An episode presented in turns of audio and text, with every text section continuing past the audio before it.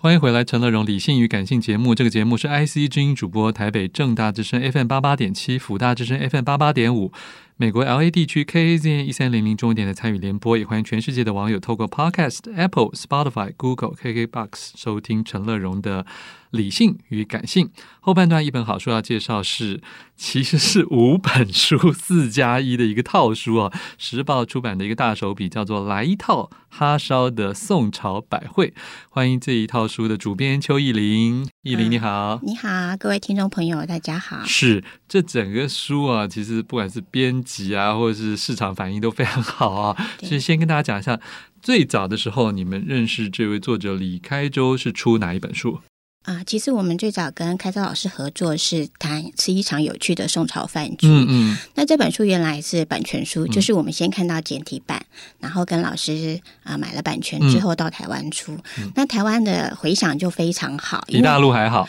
对，就是比大陆还好，而且那时候就是属于历史这种谈饮食文化的类的书比较少。嗯，那老师的笔法一直都是就是那种比较幽默有趣，然后甚至他自己是一个很有实验精神的作者对。这个我比较惊讶。嗯，就是有的作者现在大陆写食谱书的，就史啊、历史普及嗯是书的，基本上都是要比较幽默的。对可是还会去实做的人很少。对，因为开始老师他本身对就是饮食这些事情也很好奇，所以我们在书里面写到的有一些菜色，老师真的会去做实验，甚至酿酒，老师真的会去用同样的东西去酿酿看。哎，茶席这本也有哎、他也有说到，他也去真的试着想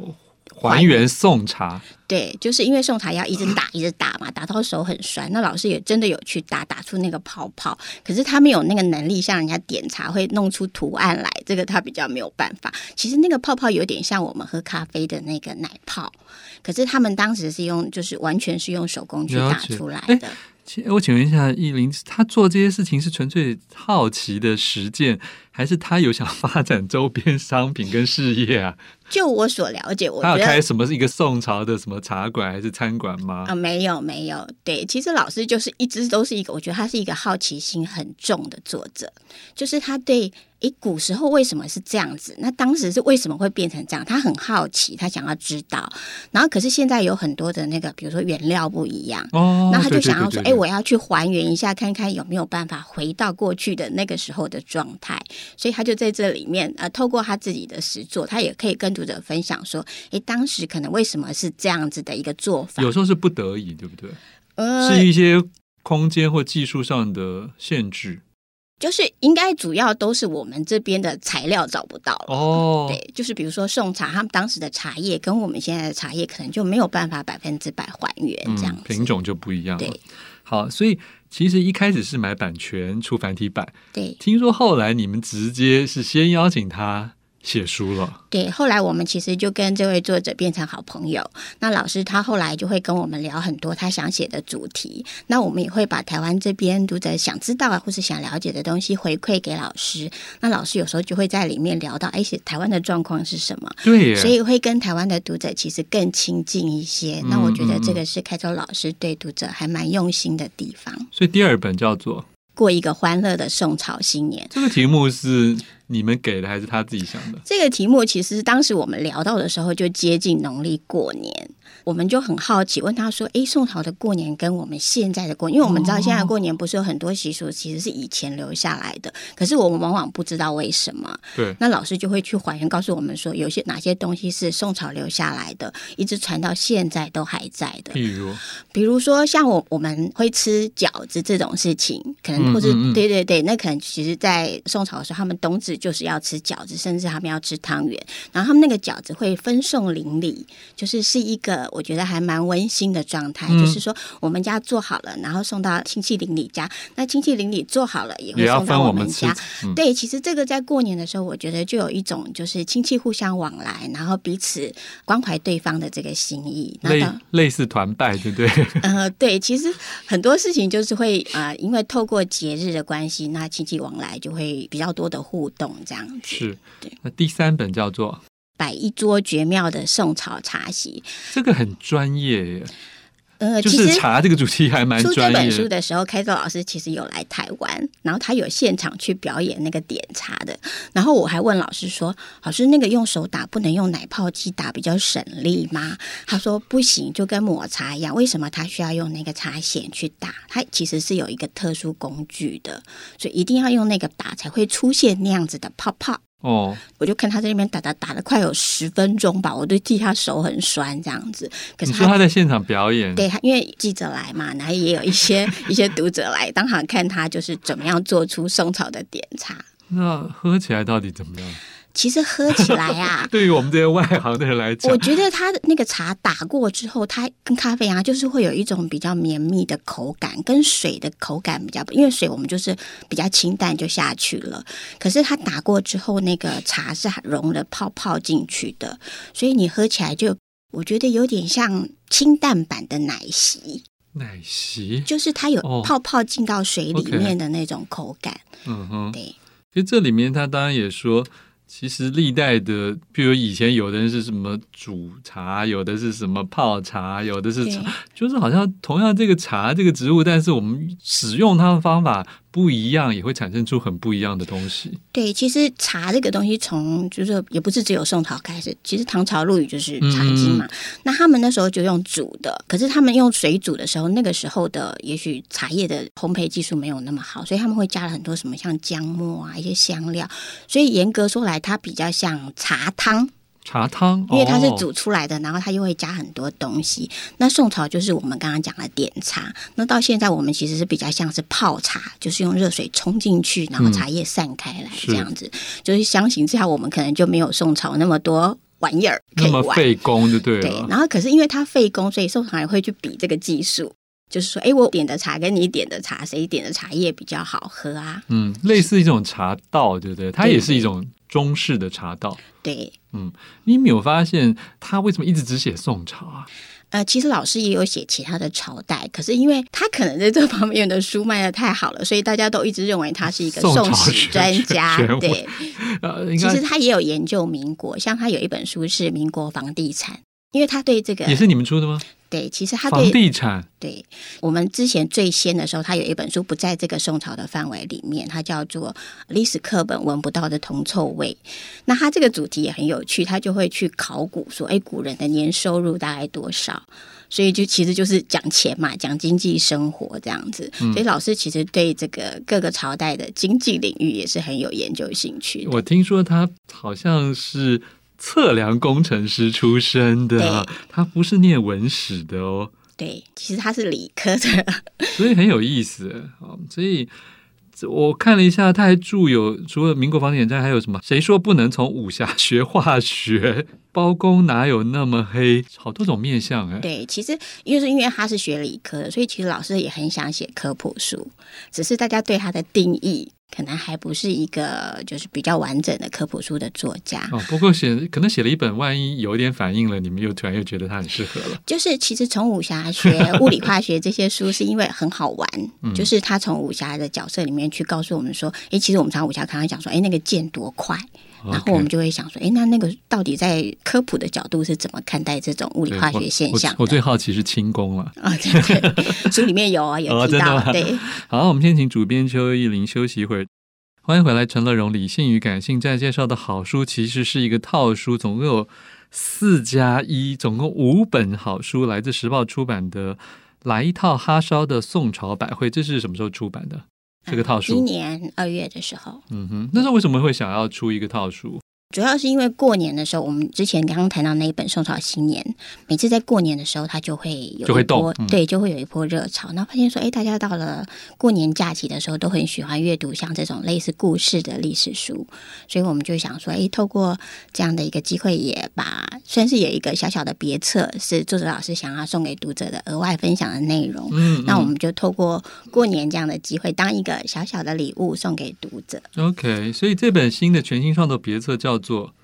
领一个吉祥的宋朝红包》。哎，真的耶！我觉得你们整个书名，我觉得非常吸引人了。对，就是我们希望它更贴近读者，更贴近我们的生活一些。嗯哼，那我们是不是先从这个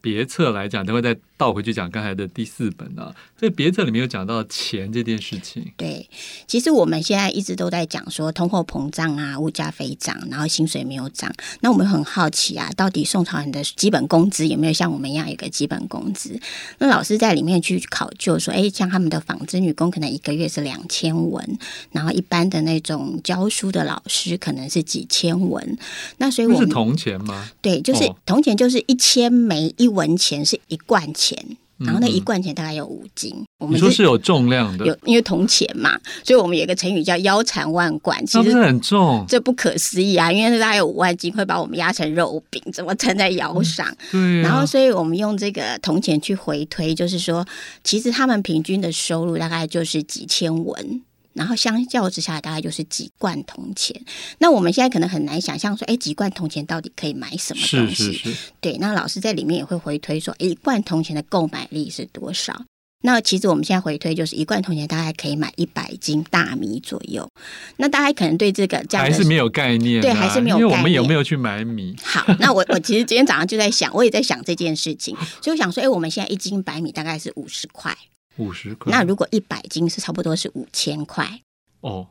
那如果说他今天的收入是四千文，就是他的年他的月薪可能是两万块，哇哦，就差不多是我们这样的薪这资是今等级天的两万，对，就差不多是我们这样的薪资哎，等级、接近啊基本工资了耶。对，所以其实我们大概可以用这种方式去回推，就是宋朝人他们过的是什么样的生活，他们的物价是怎么回事，他们的经济生活条件是什么，那这样算不错吗？就是一般算是我们就像我们上班族这样，就是也不是特别好的，可是生活过得去，可是可能没有办法过得很富裕这样的状况。因为他举例的都是像比如说纺织女工啊，或者是那种抄写员，其实都是比较也许薪资没有那么高的工作，当然不是官员呐、他也有写到一些很有钱的人，对不对？呃，有钱的人其实是官员。宋朝很好玩的地方，我们都讲说，诶，有时候是国富民强，可是宋朝是一个很特别的朝代，就是他的国家其实没有很强，可是他的人民很富。然后宋朝对官员有一个很特别，他就说他要止贪，可是他会他怎么样止你贪？高。薪养廉，对他就是给官员很高的薪水，像我们在那个包公为什么这么黑里面去回推包公的收入，一年大概是数千 万。如果你当一个官，一年赚数千万，你干嘛需要贪污？你就好好的当官就好不一了。定哦。现在人心隔肚皮啊，他几千万，说不定还想几亿呢。对，所以就是说，在宋朝，就是官员等级的他们的收入是非常高的。那一般的人民的收入，就是像我刚刚讲，其实跟现在的基本薪资大概是差不哇多哦的。呃哇哦！哎，可是这里面书中说，基层官员的俸禄还是低的。呃，就像官员也有大官跟小官嘛， 就是高级官员他们的收入是很高，那他们比较不公平的地方就是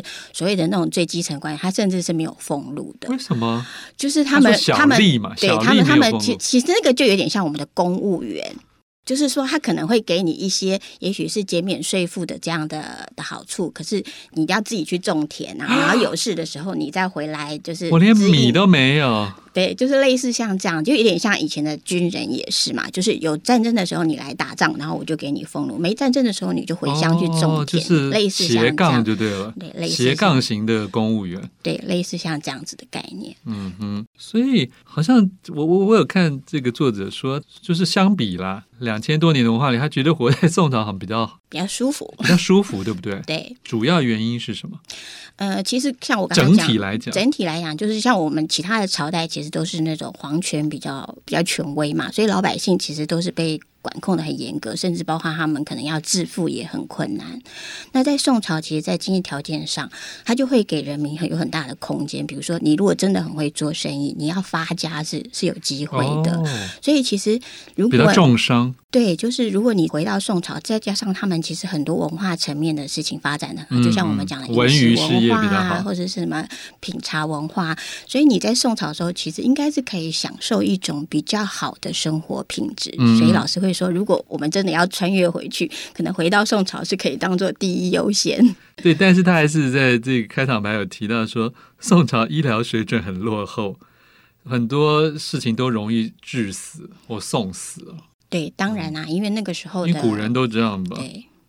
所以他讲的这些其实不只是宋朝的问题，什么科学落后、交通环境差、 人与人不平等啊，这些可能是在所有的过往时代都是这样的。对，就是必须等到我们的科学技术发展起来之后，这些问题才有办法得到一个解决。嗯，或者稍微变得比较民主一点之后，对，我们刚才讲了前面的这整个系列，在数年来有过吃一场有趣的宋朝饭局，过一个欢乐的宋朝新年，摆一桌绝妙的宋朝茶席之后，到了第四本，其实我们刚才没有提啊，叫《逛一回鲜活的宋朝民俗》这一本书，我觉得比较就还蛮厚的，对，相比起 来，嗯，因为民俗很多。就是我们一整年的整个节令民俗非常多。 OK，那也许再过大概一个月左右，我们就其实就会遇到端午节嗯了。嗯 嗯，对，那其实我们可以想想看，哎，宋朝人是怎么样过端午节的？是那当然，除了跟我们一样，就是他们也会吃粽子，可是他们没有赛龙舟，他们没有喝雄黄酒，然后他为们什么龙舟不是更古代就有了？就是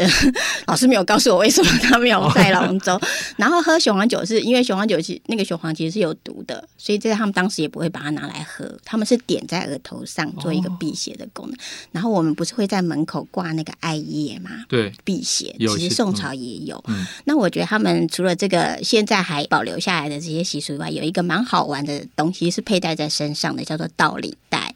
然后这个道理带呢，其实就是很有道理的道理啊。对，然后它这就是一个小荷包，像我们的小钱包一样，里面放一把稻子跟一颗李子，然后它其实是取谐音，就是哦稻子道跟李理对，那为什么他好们有要在趣身哦上带一个道理带呢？就是说，你遇到的人都会跟你讲道理，你比较不会遇到小人或是有口舌之太争。鲁的人，对不对？对，我觉得这个还蛮好玩的，就是哎，诶原来端午节是可以带这些所谓的吉祥物在身那上那。个应该全年都要带才对。